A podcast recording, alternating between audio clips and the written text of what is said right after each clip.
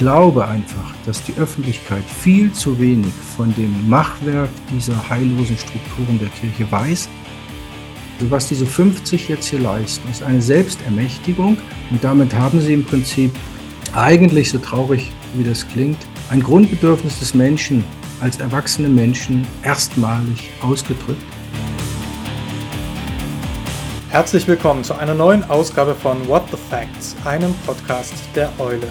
Mein Name ist Philipp Reifenstein und ich bin Redakteur der Eule. Mit Thomas Hahnstein habe ich über das neue Buch Heillose Macht von der Kultur der Angst im kirchlichen Dienst gesprochen. Thomas Hahnstein ist einer der Herausgeber des Buches, in dem 50 Stimmen von Frauen und Männern im kirchlichen Dienst versammelt sind, die ihre erschütternden Erfahrungen mit Machtmissbrauch in der Kirche öffentlich machen. Thomas Hahnstein ist promovierter Theologe, Buchautor und Coach. Neben seinen Tätigkeiten als Lehrer, persönlicher Bischofsreferent und Privatschulrektor war er nebenberuflich auch als Diakon in der katholischen Kirche tätig. Von diesem Amt ist er auf eigenen Wunsch freigestellt. Das Gespräch mit Thomas Hahnstein haben wir vor einigen Tagen aufgenommen.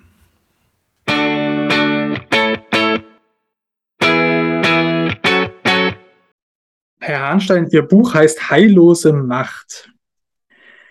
Das sind große Begriffe, Macht und Heil.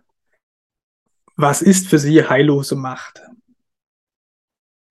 Ja, der Titel ist einer unserer Vorschläge gewesen, den der Verlag aufgegriffen hat. Insofern trifft er mit dieser Spannung, die er ins Wort nimmt, glaube ich, das Phänomen recht gut. Die Kirche arbeitet mit dem Begriff des Heils. Genau genommen ist es ihr Auftrag, das Heil zu vermitteln, ja, oder auch das, äh, der Auftrag des Amtes, das Heil zu vermitteln. Ähm, wir haben in etlichen Prozessen, also Begleitungsprozessen als Coaches, festgestellt, dass genau das Gegenteil der Fall ist. Ja, dass diese Zusage des Heiles quasi ausgenutzt wird, um Menschen, in diesem Fall hauptsächlich kirchliche Mitarbeiterinnen und Mitarbeiter, in Heillosigkeit zu bringen, also in den Zustand der Isolierung, in den Zustand, äh, dass sie sich, ähm, dass sie klein gehalten werden, ähm, dass die Macht über ihnen quasi ähm, ja, bis zur Willkür genutzt und missbraucht wird. Und insofern ist es eine spezielle kirchenspezifische Geschichte, die wir hier ähm, finden die es vermutlich auch in anderen Organisationen gibt, aber die würden sich nicht diesen Markenkern so auf ihre Fahne schreiben. Ich würde mich gerne jetzt mit Ihnen über das Buch unterhalten, was in diesen Tagen erscheint und äh, zwei Fragen klären. Im Grunde genommen, wie äußert sich diese heillose Macht in der Kirche und dann danach, hoffentlich interessant, was kann man auch dagegen tun? Ihr Buch besteht aus einer Analyse, die fußt aber auf Erfahrungen von betroffenen Menschen. Vielleicht können Sie uns hier kurz nochmal erklären, wie es zu diesen tja, Zeugnissen, Erfahrungsberichten gekommen ist. Ja, sehr gern. Ich würde hinten anfangen bei der letzten Frage, weil der Entstehungsprozess äh, für die Hörerinnen und Hörer durchaus interessant sein kann, weil er nämlich auch mit dem Ziel des Buches äh, zusammenhängt. Mein Vorläufer, also wir sind drei Herausgeber, das heißt der Peter Schönheit und ich und die Hildred Schönheit, also eine Herausgeberin. Ähm, meine Rolle war so die des Autors. Das heißt, ich hatte bis dahin schon eine zweistellige Zahl an Büchern publiziert, zwei Vorläufer im Kontext Kirche. Coaching in der Seelsorge 2017 und von Hirten und Schafen 2019. Jedes Mal waren das eigene Bücher. Das heißt, ich habe die Erfahrungen, die mir kirchliche Mitarbeiterinnen und Mitarbeiter als Klienten gebracht haben, anonymisiert und habe aufgrund dieser Erfahrung quasi beschrieben, was, was im System schief läuft. Ähm, ich war jetzt zum ersten Mal auch mit den beiden anderen in der Herausgeberrolle. Und das ist bereits ein erstes Ziel. Das heißt, ähm, es wird suggeriert, hier gibt es eine Ähnlichkeit zum, zur Thematik sexualisierte Gewalt. Ähm, ja, es sind ja nur ein paar, es sind unglückliche Einzelfälle und dieses Mantra aufzulösen, dieses Narrativ aufzulösen, äh, ist ein wesentliches Ziel unseres Buches. Es sind viele. Und die 50, die sich jetzt hier zu Wort gemeldet haben, sind nur die Spitze des Eisberges. Der Prozess begann so, dass Peter Schönheit und ich mit einem Betroffenen, mit einem Klienten über sechs, sieben Abende zusammengesessen haben und äh, überlegt haben, wie kann man diese Erfahrung so aufbereiten und in die Öffentlichkeit gehen, dass andere sich angesprochen fühlen. Denn ich habe bei jedem meiner Vorläuferbücher gemerkt, ähm, beim ersten Buch war der erste, der angerufen hat, ein Pfarrer, der gesagt hat, O-Tön, was Sie da zur Kommunikation der Kirche geschrieben haben, ist ja genau meine Erfahrung. Woher wissen Sie das? Ich habe bislang gedacht und mir wurde das gesagt, ich bin der Einzige, der da so schwierig ist mit. Bei Vernunft und Schafen habe ich nach dem Interview im Deutschlandfunk anderthalb Wochen lang Mails und Telefonate gehabt von Leuten, die mir ihre erschreckenden Erfahrungen bis hin zu Briefwechseln, langen Briefwechseln geschickt haben, ohne mich zu kennen. Und wieder das gleiche Muster. Ich habe gedacht, es gibt noch zwei, drei, aber ansonsten stehe ich allein. Das heißt, ein Muster in diesem System ist, dass ähm, dann auch den Mantel des Schweigens drüber zu legen und zu sagen, ja, das kriegen wir schon hin, war ja nicht so schlimm. Also Verharmlosung, dann aber auf der anderen Seite Brachialität. Und aus dieser Isolierung und aus diesem Gefühl rauszukommen, es sind ja nur Einzelfälle, ähm, haben wir uns zusammengetan und bei den Klienten, bei den gemeinsamen ähm, Kontakten und aber bei den ähm, jeweils einzelnen Klienten begonnen nachzufragen, willst du das nicht anonymisiert äh, mal aufschreiben, damit eine stattliche Zahl zusammenkommt. Ein Fünftel der AutorInnen schreibt unter Klarnamen. Einen Grund dafür nennen sie auch, die Angst vor Sanktionen sitzt im kirchlichen Dienst auch heute noch unfassbar tief. Ich kenne das selbst von Recherchen in der katholischen Kirche, dass gesagt wird, ja, das möchte ich äh, A nicht in der Öffentlichkeit sehen und vor allen Dingen B, darüber möchte ich gar nicht erst sprechen, auch im Schutz der Anonymität nicht weil ich Angst habe, dass mir oder anderen dadurch ein Nachteil entsteht. Woran liegt diese wahnsinnige Angst? Ja, zunächst zur Zahl. Ähm, das möchte ich kurz aufgreifen. Also 50 insgesamt, 32 äh, komplett ähm, anonym. 18 Autoren und Autoren haben sich mit Namen genannt in der Autorenvita. Neun davon haben ihre Namen unter dem jeweiligen Text, also neun von 50. Darunter sind Männer und Frauen, die finden sich dann auch äh, im Autorenverzeichnis. Bereits die Titel dieser Texte, alle anderen auch, aber dieser Texte, die jetzt quasi namentlich gekennzeichnet sind, sagen einfach sehr viel von der Wahrnehmung des Systems, also von der Innensicht. Edgar Büttner, Kultur des Schweigens. Günter Toliva, wachsende Entfremdung, Zunahme an Freiheit. Alexander Nahr, Mitarbeiter der Freude. Peter Otten, Gottesgesetz und Kirchenmoral. Wolfgang Rothe, fügen Sie sich. Ruth Schäfer, die kirchliche Lehre kennen. Bernhard Pfeil, Mobbing ohne Ende. Ernst Wageneder, Ohnmacht in der Pastoral. Und Josef Weiß, wenn gesellschaftlich Akzeptiertes zum Problem wird. Wir haben ungefähr 500 Menschen angesprochen, 100 Rückmeldungen erhalten, die mehr oder weniger verbindlich waren, darüber hinaus etliche mündliche Kontaktaufnahmen, 50 haben dann letztlich geschrieben. Wir haben auch zum Teil die Absagen äh, gesammelt. Darunter ist ein Zitat, das heißt, ich bin dafür zu ängstlich, ich kann das nicht machen. Ich habe dann länger telefoniert. Äh, die Telefonate waren eine der Hauptarbeit am Buch, nicht das Zusammenschreiben, sondern die Telefonate, das waren bis zu seelsorgliche Prozesse oder Coaching-Prozesse, weil das Erlebte natürlich wieder aufgebrochen ist. Anonym zu schreiben sehe ich jetzt nicht als, ähm, als Spiegelung der Angst, sondern eher als Spiegelung in Richtung System. Wir trauen euch, ihr im System Verantwortlichen, im letzten nicht, beziehungsweise wir trauen euch alles zu, weil wir eben in Klammern die meisten mehrfach, Machtmissbrauch auf verschiedenen Ebenen und Willkür erlebt haben. Es ist eigentlich ein kollektives Signal äh, mit einer sehr schönen, schönen, dicken Anführungsstrichen, bitte Metapher. Ihr habt uns so klein gemacht, das heißt, die Personalität gehört ja zu den Sozialkriterien der katholischen Kirche. Ihr habt meine Personalität so klein gemacht, dass ich nur noch, ohne meinen Namen zu nennen, sprechen und schreiben kann. Über welche Vorgänge sprechen wir denn da? Also sind es arbeitsrechtliche Vorgänge? Stehen die immer in Zusammenhang mit sexualisierter Gewalt? Nein, nein, also das ähm, möchten wir auch ähm, trennen. Ähm, es ist so, dass im Prinzip mein, mein zweites Buch in diesem Kontext, die 2019 für Nürten und Schafen, ganz speziell in die, diese Thematik gegangen ist.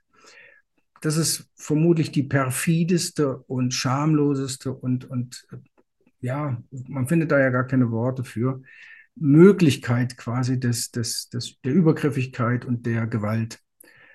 Ähm, hier geht es darum, dass Menschen in ihrem Arbeitsumfeld und Arbeitsleben im Prinzip ähm, nicht das zuerkannt wird, womit sie eigentlich in diesen Beruf gegangen sind. Das heißt, man spricht von Charismen.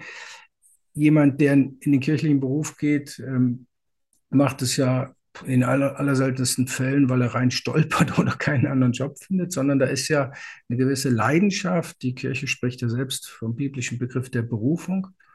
Und dann kommen sie in Situationen, wo sie klein gemacht werden, wo ihre Ideen nichts wert sind. Ja?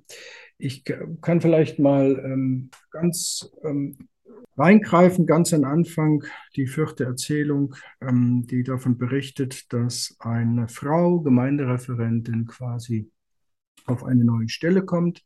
Sie mit ihrem Mann sogar das Haus verkauft, den Umzug plant. Der Pfarrer ähm, ihr das Blaue vom Himmel verspricht, äh, sogar lügt, sich an den Immobilienberater, sogar der Bank wendet, damit sie ein neues Haus bekommen. Also maximaler Einsatz.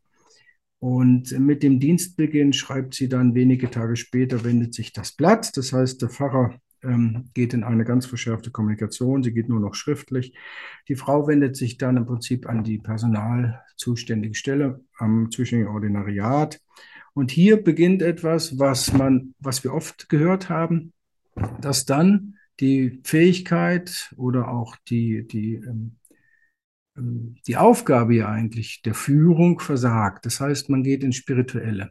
Das heißt, man sagt dieser Gemeindereferentin, die natürlich als pastorale Kraft für diese spirituelle Ebene anfällig, äh, also ähm, ist, ja, man ermutigt sie quasi standhaft zu bleiben, den Konflikt auszutragen. Ja, da wird viel, viel, viel mit Zuspruch gemacht. Das heißt, Vermengung auch von Führungsebene und spiritueller Ebene. Hier ist quasi auch das Thema spiritueller Missbrauch anfänglich immer mit dabei.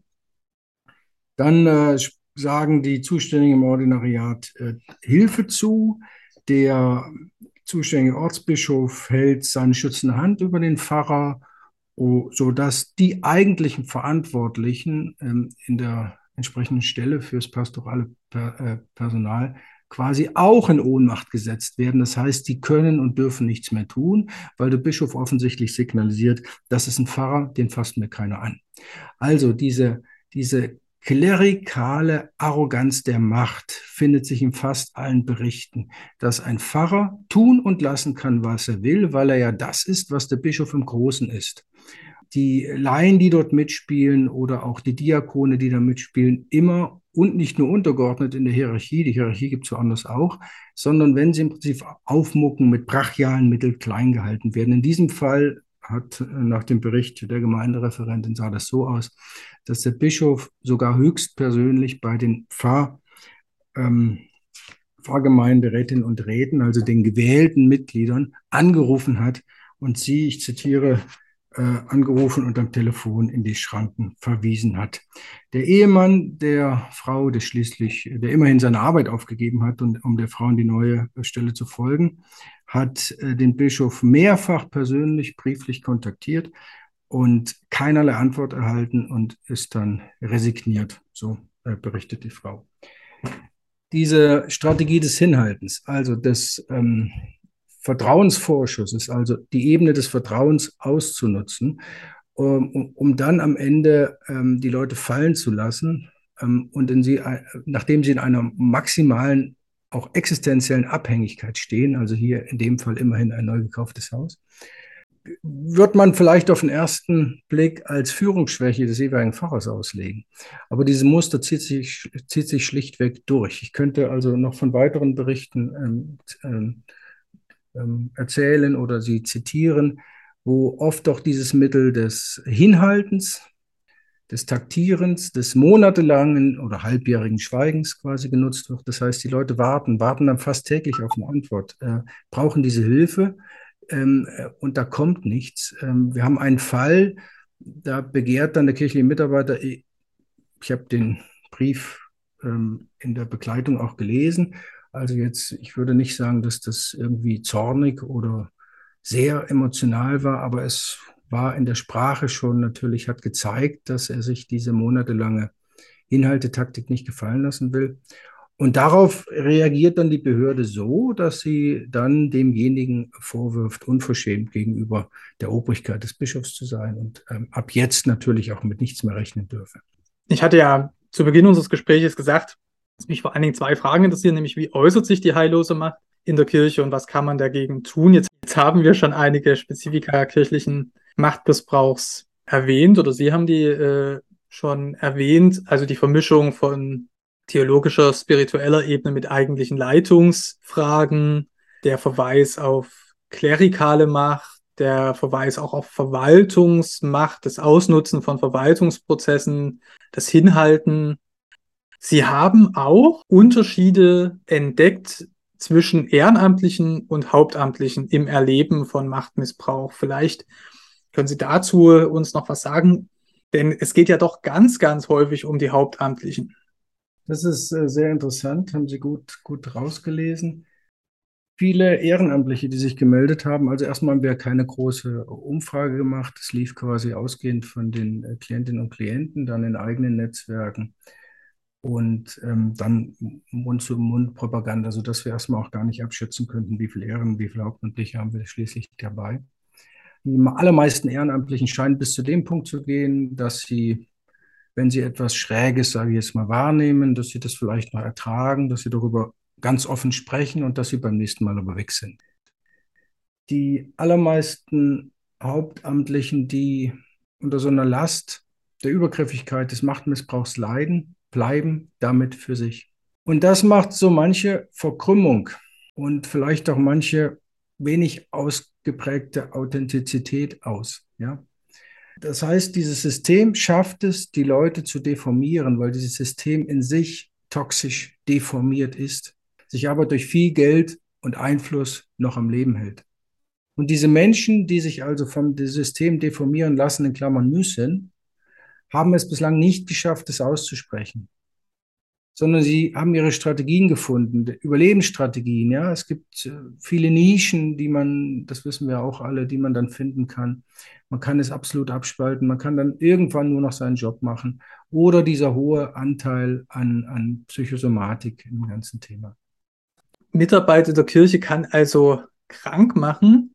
Nun wissen wir aus den zahlreichen Untersuchungen der letzten Jahre, dass Betroffene eben auch dadurch gefährdet werden, äh, nicht nur in ihrer eigenen Gesundheit, sondern auch andere gefährden können. Das ist ja ein schwieriger Zusammenhang, über den selten gesprochen wird, aber diese Isolation, diese unterschiedlichen Bewältigungsstrategien, die Sie gerade genannt haben, die können ja auch dazu oder die können ja auch dafür sorgen, dass aus Betroffenen selber Mittäter in diesem System werden. Und da bringen Sie ähm, eine sehr gute Frage, beziehungsweise ähm, haben Sie da offensichtlich durch Blick ins Manuskript schon was entdeckt?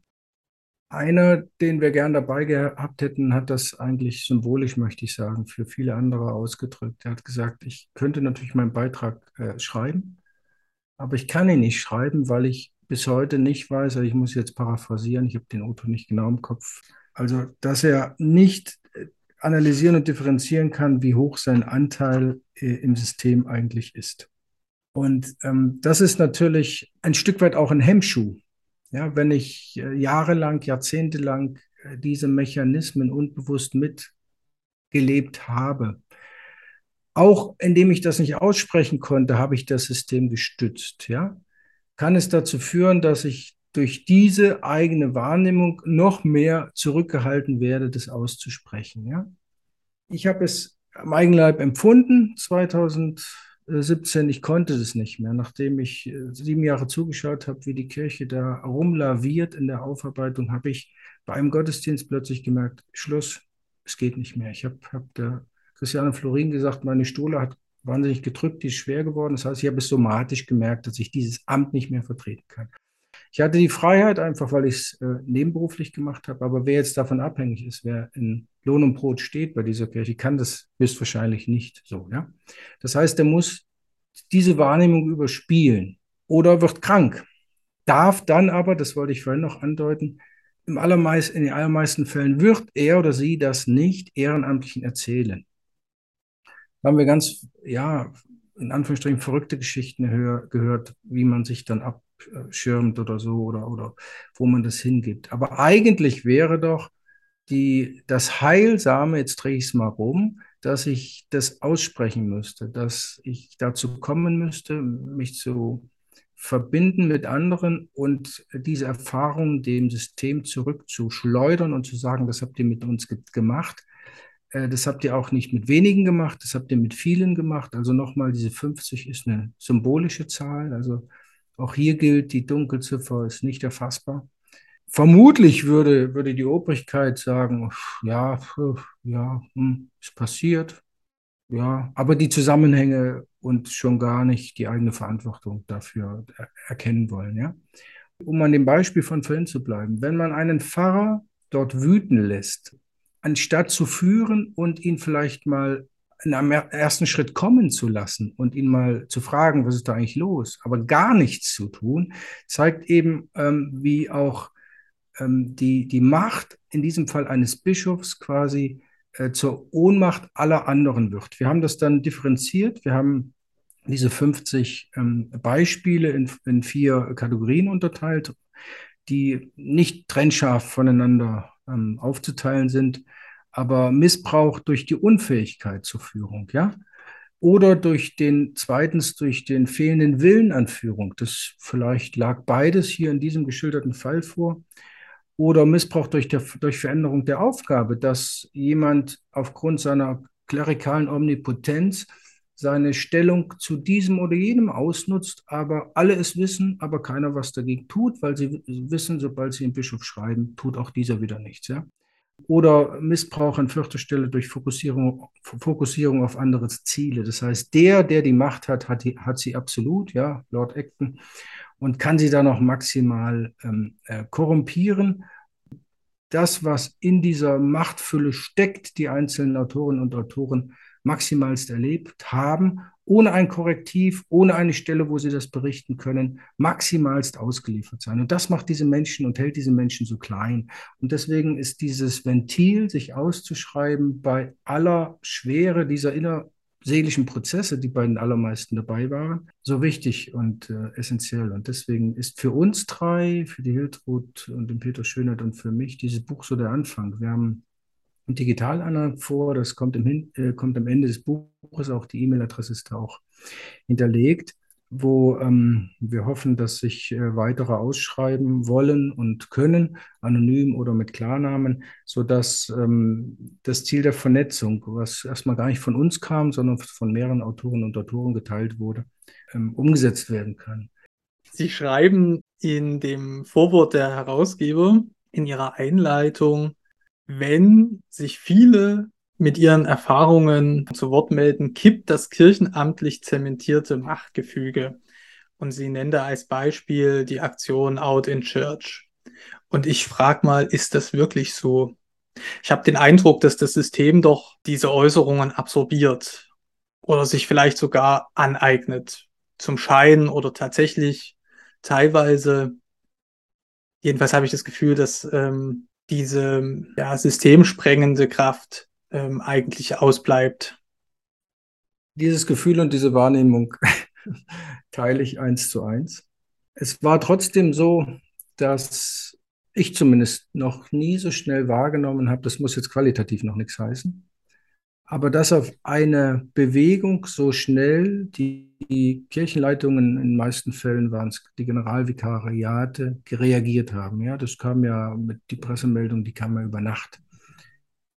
Ähm, das heißt, diese ähm, Initiative hat äh, die Jungs ganz schön ins Laufen gebracht. Ob am Ende diese Lippenbekenntnisse wirklich zu mehr Rechtssicherheit führen, das steht auf einem anderen Blatt. Aber die Leute, die ich kenne, die dort mitgemacht haben, haben zum ersten Mal in ihrer Laufbahn ähm, ein Gefühl von Freiheit erlebt, das sie bisher so nicht leben durften. Allein wenn sie in diesen Film schauen und äh, die letzten paar Minuten mh, hm, diesen Jesuitenpater sehen, wie der heilsam plötzlich weinen kann, ja, und es ist ein Mann mit grauen Haaren, ja, dann merken sie zum einen, wie viel die Kirche unterdrückt hat an Personalität und zum anderen, wie viel dieses sagen dürfen, es aussprechen dürfen, äh, wie ich bin und wie ich jetzt christlich gesagt äh, vom Herrgott geschaffen bin. Punkt. Dort äh, verunmöglicht wurde, ja. Ich möchte noch eine Seite vorblättern, geistig zum Geleitwort. Und da bin ich äh, sehr froh, dass wir die Frau Dr. Barbara Hendricks als ehemalige Bundesministerin, aber auch Mitglied im Zentralkomitee deutschen Katholiken ihrer Zeit gewinnen konnten. Und ähm, sie hat gesagt, solange strukturelle Gewalt und nicht Führungskultur im hierarchischen System der katholischen Kirche herrscht, handelt es sich tatsächlich um heillose Macht. Jetzt kommt ein sehr wichtiger Satz. Ein Zuschauen und das Vertrauen, dass es die Kirche intern regeln wird, darf es nicht mehr geben. Das ist in den letzten Jahren gründlich schiefgegangen. Eine Frau aus der SPD. Ähnliche Stimmen gab es beim Katholikentag in Stuttgart, ebenfalls von der SPD. Und neben dem sehr wichtigen Wort in Richtung Rückendeckung aller Autorinnen und Autoren, ähm, das sie uns hier auf den ersten Seiten mitgibt, finde ich diesen Appell in Richtung Politik massiv wichtig. Dass man nach zwölf Jahren die Kirche machen lassen, obwohl man erkannt hat, die Kirche kann es nicht alleine lösen, was eine systemische Weisheit ist, das hätte man 2010 bereits wissen müssen, dass man jetzt hier genauer hinschaut und äh, einem System innerhalb, innerhalb einer Demokratie nicht mehr heillose Macht äh, zubilligt, als der Rechtsrahmen einer Demokratie und eines Rechtsstaates zulässt. Das bedeutet, dass das Arbeitsrecht ähm, die Kirchen haben da ihre äh, Freiheiten und Privilegien, aber immer, eigentlich immer im Rahmen des gültigen staatlichen Rechts. Und hier, äh, finde ich, ähm, muss die Politik genauer hinschauen, muss auch und sollte solche ähm, Wortmeldungen ernst nehmen. Und so schön, wie Sie es vorhin gesagt haben, dass sich die entsprechenden Vertreter diese Worte dann zu eigen machen. Ja, das ist ja auch der Jargon der Betroffenheit. Man gibt sich dann betroffen, obwohl man es gar nicht ist, etc. Diese ganzen Füll- und Wolkenwörter, die sollte man weglassen. Die bringen gar nichts. Die, die ähm, ähm, persiflieren das Ganze nur und, und ähm, ja, triggern. Ähm, also Be Betroffene, die sowas hören, äh, die werden dadurch äh, in die Retraumatisierung geführt. Das ist wiederum äh, eine sehr perfide Strategie. Das ist so unsere Hoffnung als Herausgeberinnen und Herausgeber, dass wir hier einen Beitrag leisten konnten, dass äh, Politik und Gesellschaft genauer draufschaut, diese perfiden Strategien durchschaut. Jeder Einzelne, der hier unter die Räder kommt, ist einer zu viel. Und das ist eine Parallelität, wenngleich die, ähm, die ähm, Phänomene zu trennen sind, aber das ist eine Parallelität zum Thema sexualisierte Gewalt. Mhm. Ja, weil die, weil die strukturellen Rahmenbedingungen, also die Ähnlichkeiten und Unterschiede von Machtstrukturen, das ist ja etwas, was uns äh, nicht überrascht, aber wieder bestätigt hat, dass an ganz verschiedenen Orten Bischöfe, die theologisch ganz konträr zueinander stehen, dann plötzlich aber, wenn, wenn es darauf ankommt, die gleichen Strategien anwenden. Wir haben uns lange gefragt, welche perfiden Führungsseminare haben die Herren denn bitte belegt? Aber da wir wissen, als Bischof brauchen Sie gar kein Führungsseminar, ist das diese, diese wahnsinnige Amtsfülle dieses Amtes, die das zulässt. Und dann sind offensichtlich Menschen dann, wenn sie diese Machtfülle haben und äh, vom Typ her so gestrickt sind, dass äh, ihnen das auch so viel gibt, dann ähnlich. Und das führt zu diesen gleichen ähm, äh, kirchenspezifischen Machtmechanismen. Äh, wir haben aber auch kirchlich sozialisierte Verhaltensdispositionen festgestellt. Das heißt, dass ich habe jetzt äh, öfters mal von Pfarrern und Bischöfen gesprochen, deswegen ist dieses Wort vielleicht noch wichtig, dass ähm, das, was äh, Laien, äh, also in Anführungsstrichen, also kirchenrechtlich gesprochen, Laien, also Laienberufe in der Kirche oder aber auch Ehrenamtliche in gewählten Ämtern, ähm, mitunter praktizieren, nichts anderes ist. Das heißt, die können sich ebenso von dieser klerikalen Arroganz äh, etwas leihen und diesen ähm, Laienklerikalismus, ähm, darauf weist ja sogar der Papst hin, ebenso brachial und äh, menschenverachtend ähm, ähm ausleben und ausfüllen. Ja? Jetzt hatten wir gesagt, oder ich hatte am Anfang angekündigt, dass es schon auch um die Frage geht, was kann man eigentlich dagegen tun? Auch da haben Sie jetzt gerade schon einige Vorschläge gemacht, Hoffnungen formuliert. Das eine ist, dass man die Muster heilloser Macht entlarvt. Dafür ist es sicherlich notwendig, sich mit diesen Geschichten auch von Betroffenen zu konfrontieren. Dafür kann ja das Buch ein guter tja, Einsatzpunkt auch sein für diejenigen äh, Hörerinnen und Hörer, die das bisher einfach noch nicht gemacht haben. Also man kann ja jederzeit damit beginnen. Ich glaube, das Buch ist ein guter Anlass dafür. Dann haben sie an die Politik verwiesen. Das halte ich immer für eine, das halte ich für sehr wichtig, so äh, aus meinen inzwischen jetzt drei Jahren sehr intensiver Beschäftigung mit äh, Missbrauchsverbrechen in beiden großen Kirchen. Ähm, denn da haben sich, wie ich finde, doch auch die staatlichen Aufsichtsbehörden, staatliche Legislative in den letzten Jahrzehnten echt einen schlanken Fuß gemacht. Gleichwohl ist diese Forderung an die Politik natürlich auch immer ähm, für sich genommen auch zu simpel, denn das sind ja auch einzelne AkteurInnen, und dann kann man sich auch zum Beispiel fragen, warum geht das eigentlich so, so langsam voran, auch regional unterschiedlich. Dann kommt man doch bei wieder bei konfessionellen Prägungen auch raus. Und finde es ganz erstaunlich, dass wir auf alle Fälle diejenigen, die sich in der Kirche mit diesen Fragen befassen, ja vor ein paar Jahren den Spotlight-Film gesehen haben. Und da ist ja das ganz prominent vertreten, dass also auch die Polizei und die Gerichte mit verstrickt sind. In Deutschland können wir uns das immer nicht ganz so richtig vorstellen, habe ich den Eindruck, obwohl es ja jetzt sogar in kirchlichen Gutachten zumindest Andeutungen gibt, dass das auch eine Rolle spielt. Also da kommt diese, wie Sie gerade eben sagen, Laienklerikalismus ja doch nochmal zum Tragen, denn es gibt ja auch Katholikinnen und Katholiken, die in der Gesellschaft Funktionen haben, die äh, sehr kirchenfreundlich sein können, sehr hierarchiefreundlich sein können ähm, also das spielt sicherlich eine Rolle. Ich glaube, eine, ein, eine einfache Forderung zu sagen, die Politik soll mal regeln, ist, ähm, kann ich in ihrer Not verstehen, führt aber wahrscheinlich äh, gar nicht so weit. Es ist doch, glaube ich, eine Frage der Verantwortungsübernahme von Christinnen und Christen, die hier eine stärkere Rolle spielt. Oder es gibt den Schritt, den Sie ja auch zum Teil gegangen sind, nämlich sich aus dem System zurückzuziehen. Das heißt, die Arbeitsstelle zu kündigen, einen anderen Arbeitgeber zu finden, das Amt ruhen zu lassen, so wie äh, in ihrem Fall. Und das ist ja eine Sache, die ganz viele Katholikinnen jetzt auch machen. Also die treten ja aus. Das sind ja auch die Engagierten. Ähm, mein Eindruck gerade aus dem letzten Jahr gewesen, dass das ein ganz neuer Schock ist für das System zu realisieren. Es verabschieden sich hier nicht irgendwelche Karteileichen, sondern es verabschieden sich die Engagierten. Halten Sie das für den Wendepunkt? Es müsste logischerweise so sein, beziehungsweise wenn man von Vereinen her denkt, äh, würde es so sein. Ne? Aber ähm, wir wissen ja auch, äh, dass das nicht wirklich zu einem Nachlassen der äh, Gelder für die Kirche geführt hat, ja, aufgrund der wirtschaftlichen Entwicklung in Deutschland. Das heißt, die Hoffnung, dass mit meinem, in Anführungsstrichen meinem Austritt ich dem System ein Zeichen setze, dass es so mit mir nicht umgeht, dass es so mit Menschen nicht umgehen kann, dass es so nicht weitergehen kann, ist verständlich, führt aufgrund ähm, der rechtlichen Stellung der Kirche und ihrer, Loyalität, äh, ihrer Privilegien und Freiheiten, aber nicht wirklich dazu, dass äh, der Kirche Macht genommen wird. Das, ja, sie hat weniger Menschen, okay, dann wird sie halt kleiner, aber sie hat nicht weniger Geld und sie hat nicht weniger Einfluss.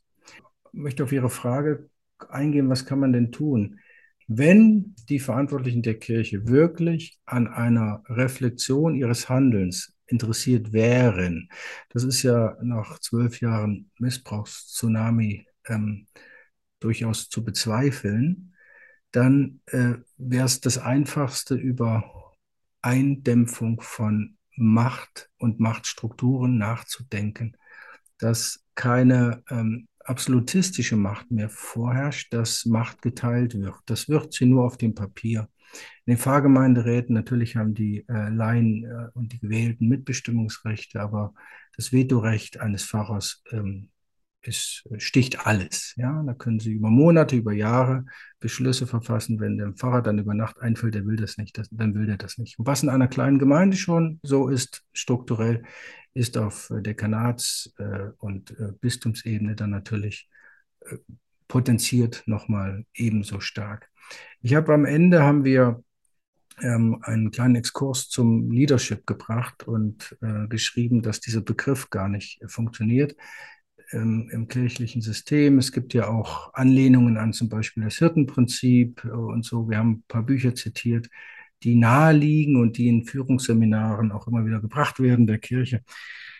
Und ich habe dann ähm, ein Hinweis wieder aufgegriffen, der sich auch in von Hirten und Schafen bereits findet, weil ich von diesem Modell ähm, angetan bin, das Zwiebelmodell nach Hofstede, ja, der ähm, wie in einer Zwiebel verschiedene Schichten differenziert, von Praktiken, Symbolen, Helden, Ritualen bis in die Werte hinein. Jetzt ist die Kirche eine Meisterin der Symbolik, das heißt, vieles passiert außen, auch die Lippenbekenntnisse sind Symboliken, beziehungsweise äh, da, da kann sich jemand als Held darstellen oder, oder so. Äh, er macht eine er macht etwas, das eine praktische Relevanz hat.